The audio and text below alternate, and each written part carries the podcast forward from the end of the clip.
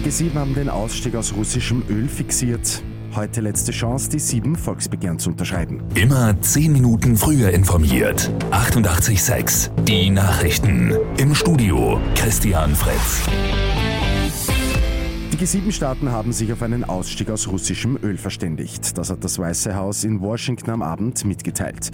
Demnach haben die Staats- und Regierungschefs der sieben führenden Industrienationen weitere Sanktionen gegen den russischen Energiesektor vereinbart. Der Gruppe gehören mit Deutschland, Frankreich und Italien auch drei führende EU-Staaten an.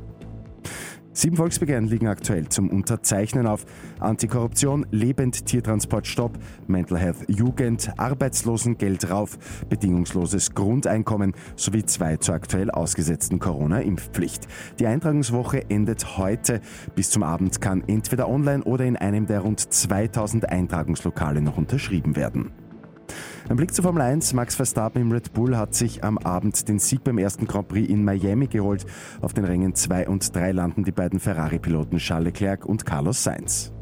Und Lotto 6 aus 45, da hat es am Abend wieder keinen Sechser gegeben. Übermorgen wartet ein Dreifach-Jackpot von rund 3,5 Millionen Euro. Mit 88,6 immer 10 Minuten früher informiert. Weitere Infos jetzt auf Radio 88,6 AT.